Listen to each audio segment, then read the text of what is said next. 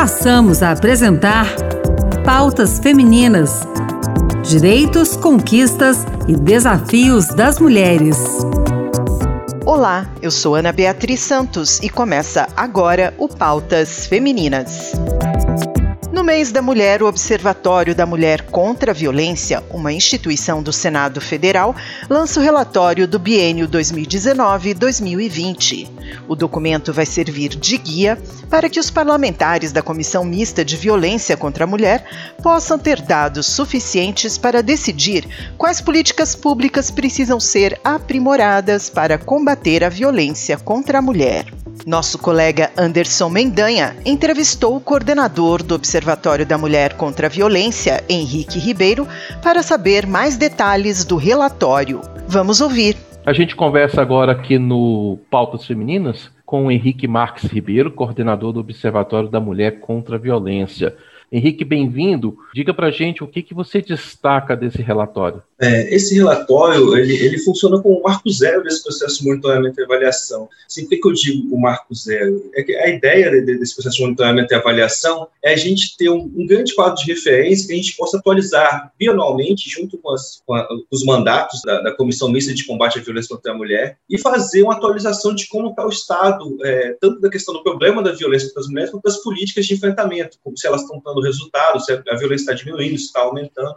Então, dentro desse marco zero, o que, que ele mostra da realidade de hoje em dia com relação à violência contra as mulheres no Brasil? É, a primeira coisa que ele destaca assim, é, é uma evolução histórica. Então, você vem da década de 70, em que sequer o, o problema é, da violência contra a mulher, o problema da violência, principalmente doméstica e familiar contra a mulher, não é tratado nem como uma questão de Estado, se achava que aquilo deveria ser, ser ser resolvido na esfera privada. No final da década de 80, a Constituição já traz essa, essa previsão de que o Estado deveria intervir nas relações familiares para que é, preservasse a, a, família da violência, mas não, não, fala exatamente de violência contra as mulheres. E na década de 90 você começa a ter realmente um, primeiro movimento de colocar isso na pauta governamental, da decisão governamental. E nos anos 2000 a gente tem é, um, um grande avanço. Então você tem as políticas sendo implementadas, a, a aprovação da Lei Maria da Penha pelo Congresso Nacional, que é um grande marco, mas o que a gente percebe é que, assim, desde, desde a implantação da Lei Maria da Penha, muito tem que ser feito, assim, se avançou muito, mas muito tem que ser feito. Você tem que implantar mais, mais serviços especializados, você tem que pensar em novas fórmulas de, de fazer esse modelo de intervenção, pensando também em municípios de pequeno porte, porque é difícil você colocar serviços especializados em todas as áreas em municípios de pequeno porte, e também a questão de você melhorar a questão dos dados também, assim, de como você faz dados e análise para melhorar a sua decisão nesse processo. É importante qualificar os dados para que a gente, inclusive, entenda melhor a demanda pelo enfrentamento da violência. Dentro desses desafios aí que você citou, que caminhos que podem ser tomados para tornar isso uma realidade, para que a gente possa avançar? Tem opções que são discutidas no Congresso. Uma delas é, por exemplo, a aprovação da política nacional de, de, de indicadores relacionados à violência contra as mulheres, que seria como implantar um novo sistema de informação é, dedicado à questão da violência contra as mulheres, perpassasse vários subsistemas de políticas públicas, saúde, educação, é, justiça, é, segurança pública. É, uma opção, é, por exemplo, que está no radar do Congresso, é você aprovar, um, um, fazer um novo sistema nacional de, de, indicadores relacionados à violência contra as mulheres. E outra alternativa é esse processo de monitoramento e avaliação que a gente está lançando agora, que é o que a gente tenta fazer. A gente pega as informações que existem e tenta organizar essas informações, vê, faz, um, faz uma análise dessas informações de forma sistemática o que está faltando de informação ainda? O que, que falta para essa informação para que a gente possa tomar a melhor decisão? Então, assim, é, um, é uma espécie de esforço focado na decisão. Então, você parte do que você precisa de informação para decidir. Essa informação existe hoje? Se não existe, como é que a gente pode fazê-la? Quem pode fazer essa informação para a gente? É, então, assim, não é só a gente que vai criar informação no meio desse, nesse, nesse processo.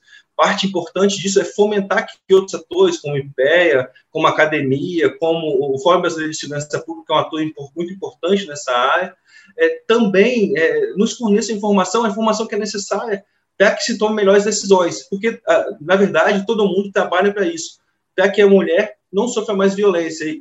E para conseguir fazer isso, é, é preciso que a gente melhore as políticas públicas. Voltando a uma coisa que você comentou, a ausência de serviços especializados em pequenos municípios. O que, que falta?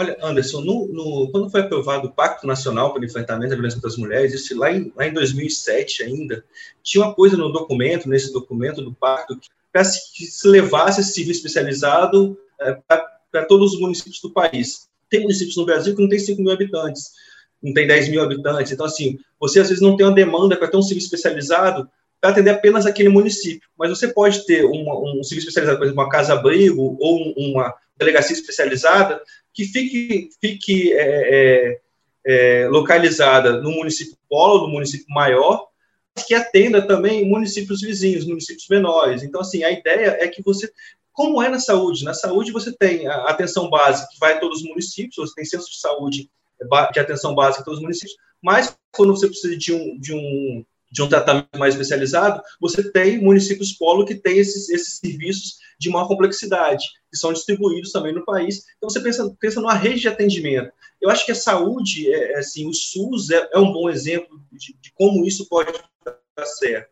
Mas é preciso de informação para a gente conseguir é, fazer, desenhar isso também para a questão da, do enfrentamento da violência contra as mulheres. Henrique Marques Ribeiro, coordenador do Observatório da Mulher contra a Violência, obrigado pela sua participação aqui no Pautas Femininas.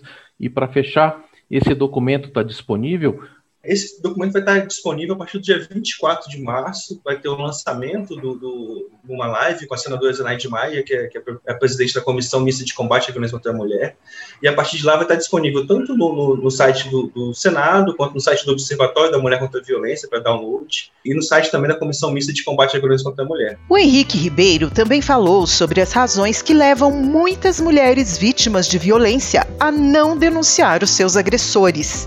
Ele disse que ainda é difícil quantificar essa informação. Entre algumas das causas que já foram identificadas estão o tratamento que elas recebem quando vão às delegacias fazer a denúncia, o temor de ficar sem recursos financeiros para cuidar dos filhos caso o agressor seja preso ou afastado da casa, e ainda uma situação muito subjetiva a falta de entendimento das mulheres de que estão vivendo uma situação de violência. Por isso, é importante informar e permitir que as mulheres entendam que uma vida sem violência é um direito fundamental e está ao alcance de todas. E foi adiada a votação do projeto que determina o pagamento de multa pelo empregador que pagar salários desiguais para a mesma função.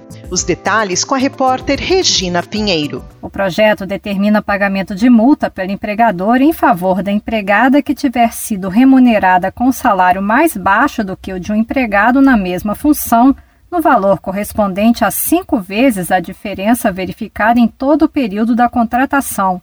No entanto, o senador Vanderlan Cardoso, do PSD de Goiás, questionou a aplicação da multa que poderia retroagir por um período maior do que o permitido em lei. A líder da bancada feminina, senadora Simone Tebet, do MDB de Mato Grosso do Sul, apresentou uma solução. Para tranquilizar o senador Vanderlan, nada impede uma, uma emenda de redação deixar claro aqui a diferença verificada no, no período da contratação nos termos da Constituição. Ao propor uma melhor análise do texto para evitar um possível veto, o presidente do Senado, Rodrigo Pacheco, transferiu a votação do projeto para a próxima terça-feira.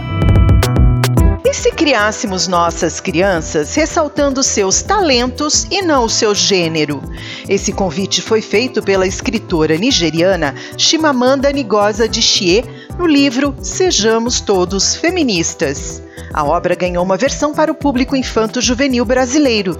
O texto foi adaptado pela escritora Maite Freitas e as ilustrações são da artista plástica Aju Paraguaçu. A edição é da Companhia das Letrinhas. Vale conferir. O Pautas Femininas termina aqui. O programa de hoje teve produção de Anderson Mendanha e Ana Beatriz Santos, apresentação de Ana Beatriz Santos e trabalhos técnicos de Antônio Carlos Soares. Obrigada pela sintonia e até mais.